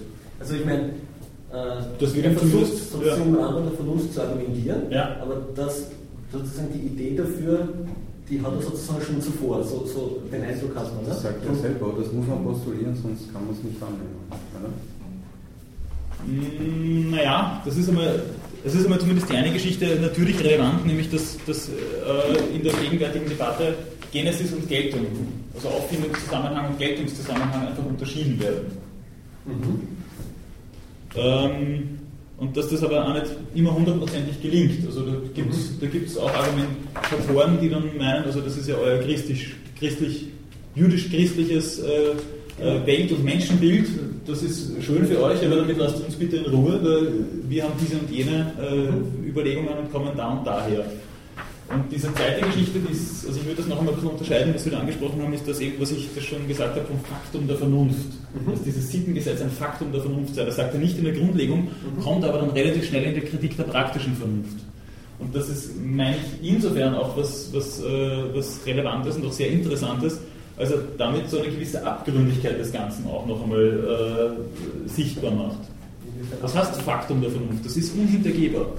Das ist nirgends ableitbar, das ist nirgends, äh, äh, nirgends nachvollziehbar, das ist nirgends, von nirgends her induzierbar, sondern da gibt es das Faktum der Vernunft, das ist unhintergehbar und das ist ja so.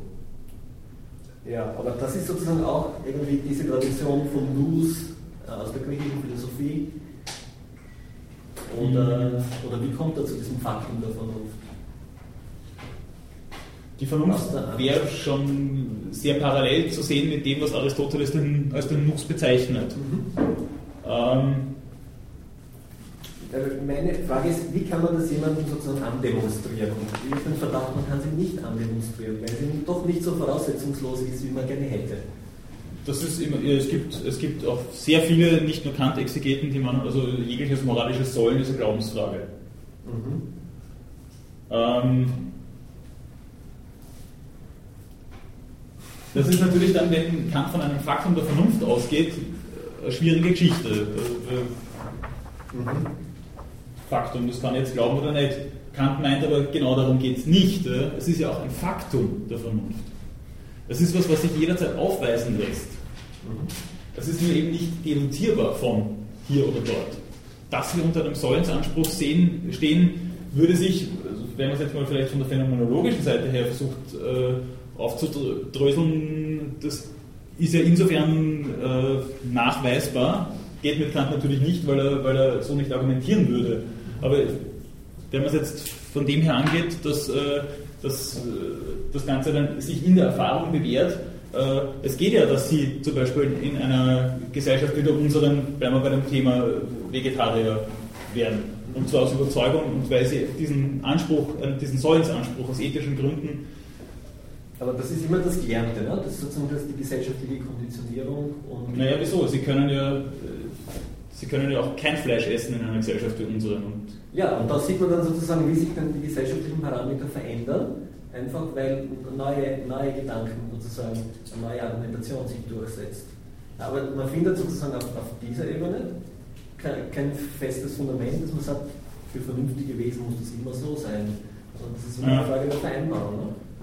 Aber es gibt ja trotzdem das Phänomen des Gewissens in gewisser Weise. Ja. Und das meint Kant dann eben auch mit dem Faktum der Vernunft. Es gibt kein Gewissen des Gewissens, aber Gewissen haben wir. Es gibt kein Gewissen, dass, ich, dass mir noch einmal dann, äh, noch einmal diese Abgründigkeit übrigens auch vom Faktum der Vernunft her, es gibt, es gibt, äh, es gibt eben ein Gewissen. An das ich mich zwar kehren kann oder nicht kehren kann, aber dafür gibt es nicht nochmal ein Gewissen, das nochmal drüber gelagert ist. Aber es gibt ein Gewissen. Das kann ich jetzt äh, beruhigen, das kann ich einschläfern, da kann ich mit drum herum reden. Aber dass es mal grundsätzlich einen Gewissensanspruch gibt oder einen Sollensanspruch, da würde ich meinen, da ist Kant dann schon sehr stark auch zu sehen.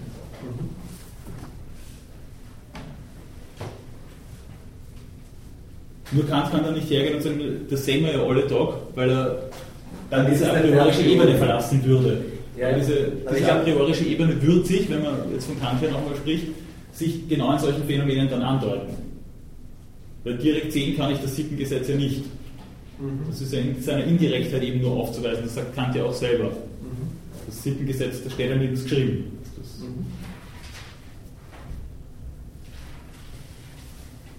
Ich weiß jetzt nicht mehr, wo ich, ich glaube, in der Metaphysik der Sitten äh, braucht er den Ausdruck der spekulativen Vernunft. Geht es in diese Richtung? zu spekulativ. Das war, glaube ich, bei dem Buchstück von, dem Katechismus erklärt. Okay, ich habe jetzt den Kontext leider nicht, darüber. aber da redet er von spekulativer Vernunft und ich glaube, diese spekulative Vernunft, das ist eben genau das, was man dann erklären kann, was man annimmt. Ähm, dann müsste ich die Stelle jetzt genau in, um den Kontext sehen. Ich habe das jetzt nicht vor mir. Ja, tun Sie das, dann können wir das nächste Mal noch mal kurz drüber sprechen. Ja, machen Sie das. Bitte, ja. dann schicken Sie mir das und dann, dann werde ich das nächste Mal noch mal kurz darauf zu sprechen kommen, damit ich Ihnen da was Schlüssiges dazu sagen kann. Also sonst, wenn ich den Kontext jetzt nicht dazu habe, spekulatives Denken, dann sind wir deutschen Idealismus und hat dann mit dem gar nichts mehr zu tun, womöglich. Also, bitte, ja. Gut. Es weitere Fragen, Anmerkungen zum Personenwürdebegriff oder anderweitig?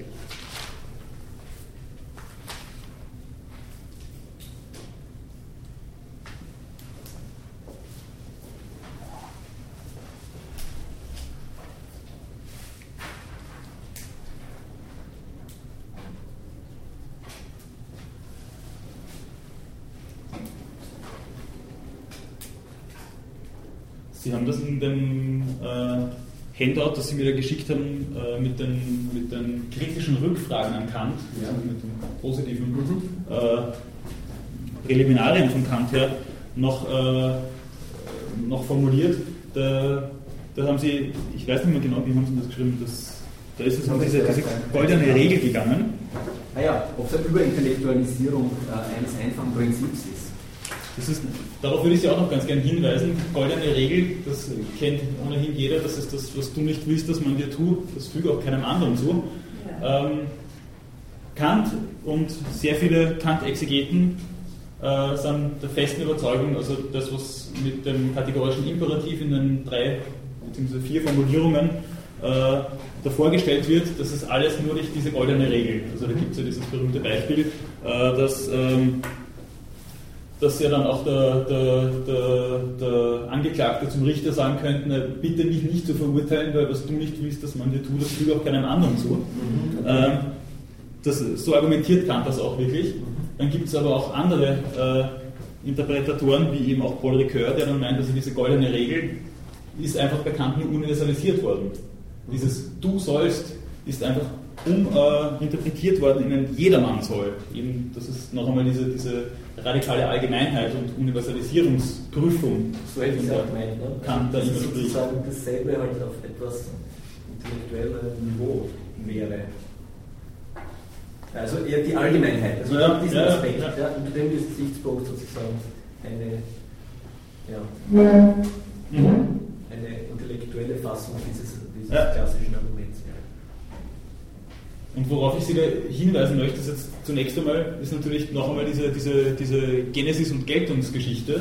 Denn das Ganze, wenn es jetzt wirklich eine Universalisierung dessen ist, ist natürlich aus der jüdisch-christlichen Tradition. Das ist eine, eine, eine Bibelstelle und das kommt aus dem heraus und wie gesagt ist dann in globaleren Debatten natürlich problematisch. Zumindest, wenn man Ja. sagt, also das, das gehört in diesen Kontext, ist jetzt aber allgemeinverbindlich, ist es dann vielleicht auch nicht, selbst wenn es vor allem, wenn die Basis schwindet und, und Ja. die Religion sozusagen an Boden verliert. Ne? Also solange dann auch irgendwie ähm, sozusagen eine, eine Argumentation auf diesem, auf diesem Niveau möglich ist und die Leute das noch verstehen oder, oder auf das sich noch positiv beziehen können, funktioniert es ja vielleicht. Ne? Aber Mhm. sobald die Welt immer säkularer wird, dann, dann brechen sozusagen auch solche ähm, Definitionen oder, oder solche Vorgaben weg. Ne? Man könnte dann- das ist so mein, mein Zugang. ein bisschen garstig sagen, also das ist ja schön, dass ihr das universalisiert, aber was geht mich das an? Genau. Und im nämlichen Zusammenhang würde ich dann auch noch gern darauf hinweisen, also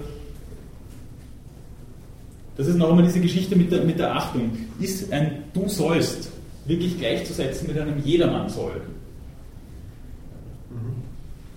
Das ist noch einmal die Geschichte einerseits mit der Achtung, so diese, diese Triebfeder, die dann für jeden gelten könnte, aber tut sie das dann auch wirklich? Okay, das ist nur eine andere Und wie ist man, wie ist man, das ist eben noch einmal diese, diese, diese Zwiespältigkeit, inwiefern äh, kann sich die dann auch wirklich bewähren? In welcher Situation bin ich denn? Je, jetzt gerade. Ist wirklich das, was, was ich soll, das, was jedermann soll? Das ist auch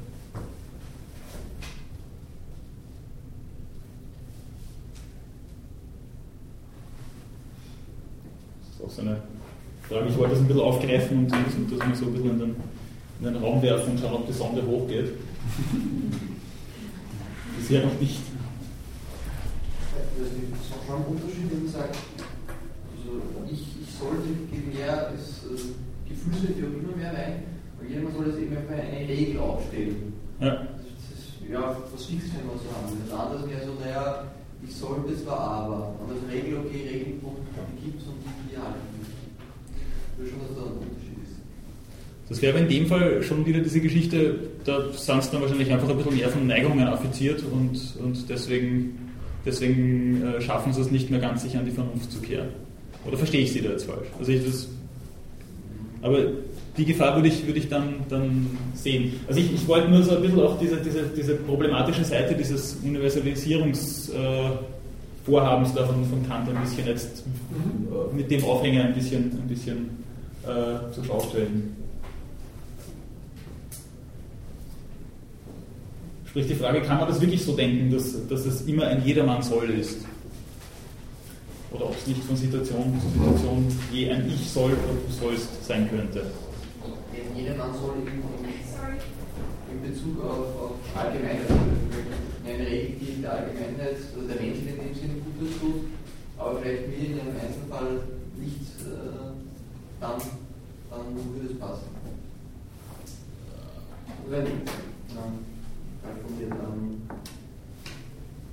Es ist gesagt, jedermann soll diese Regel, mhm. das Regelset, die ja, der, der ganzen Menschheit, Menschheit zugutekommt, aber kann schon sein, dass im Einzelfall äh, ich sie nicht wollen würde. Ja, was wollen würde, ist halt dann wieder diese Geschichte. Ja, ja, ja. Ist es Wille, ist es Willkür und äh, wovon lässt sich der Wille affizieren? vom Gesetz der Vernunft oder macht natürlich jetzt auch ein bisschen auf die Schwierigkeit dessen, was uns Kant eigentlich sagt, aufmerksam. Das wollten Sie genau, das dazu. ich hinaus. Also, das ist halt, wenn man es jetzt anwenden möchte, bleibt es doch irgendwie etwas abstrakt, ne? Weil ich ja doch ein konkretes Leben führe und nicht ein, eins in, in a priori. Ja? Also insofern, ähm, wie gesagt, ist dieser ganze, dieser ganze Aufwand mit der Vernunft und so weiter, das ist, glaube ich, das ist lobenswert und es ist, ähm, äh, ich finde es rührend. Äh, ja, aber ob mich jetzt sozusagen äh, in, in, der konkreten Situation tangiert, das ist wieder eine eigene Geschichte. Ja? ja. Also, okay, ich muss mich davon tangieren lassen, wenn ich, wenn ich dem dann so folge. Also insofern hat es eine gewisse Stimmigkeit, aber ja, man kann es nicht wirklich andemonstrieren. Ich meine auch, dass es schwierig ist. Also ich meine zumindest von der Grundlegung her, also da gibt es dann noch andere Stellen, aber, aber da würde ich meinen, zunächst einmal, wann, wo, in welchen Situationen. Ich brauche eine Situation, in der sich dieser Anspruch genau. dann konkretisiert.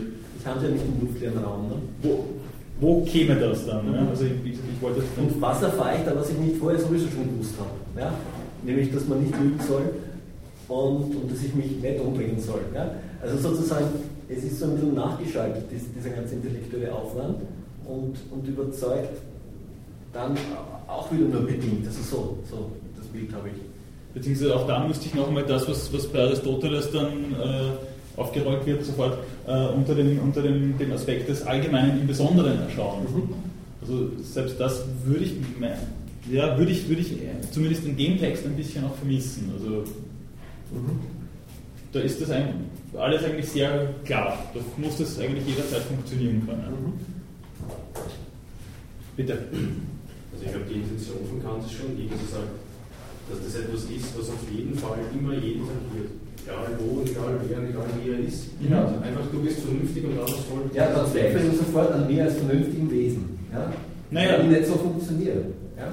Also, jetzt im Praxis. Vielleicht nicht bewusst durch die Vernunft, aber es ist, äh, ja. ich finde, die, die, die Argumentationsweise von Kant ist schon ziemlich schlüssig, dass er sagt, aus dem Faktum der Vernunft folgt das und das und das. Ob das jetzt, ob uns das jetzt reicht, ob das genug ist für uns, ob das uns interessiert, ist eine andere Frage. Mhm. Aber es ist zumindest so ein. ein Nein, es ist in sich, es ist scheiße. Äh, und eben durch diese, jetzt fange ich schon wieder damit an, aber durch diese Zweiteilung ist das Scheitern, äh, ja, ist einmal zumindest, ist, ist schon okay, dass wir scheitern.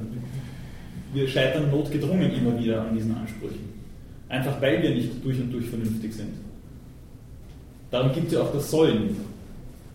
Sonst brauche ich das Sollten. Sonst ist es ja klar, dann mache ich einfach das, was das Gesetz gebietet. Dann will ich das ja auch durch und durch. Da gibt es dann keine Affektion von irgendeiner Neigung. Dann wäre ich ein Heiliger. Die Scheitern aus der Pflicht. dann wäre der Begriff äh, der Pflicht nämlich überhaupt sinnlos eigentlich. War der Pflicht? Ich, ich will es ja eh. Ja.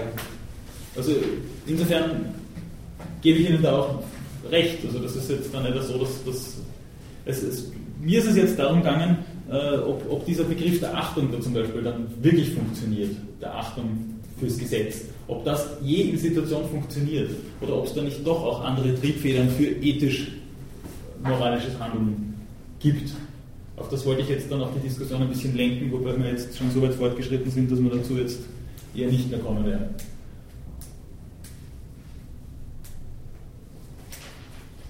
Gut, gibt es noch irgendeine Frage, die Ihnen ganz dringend unter den Nägeln brennt?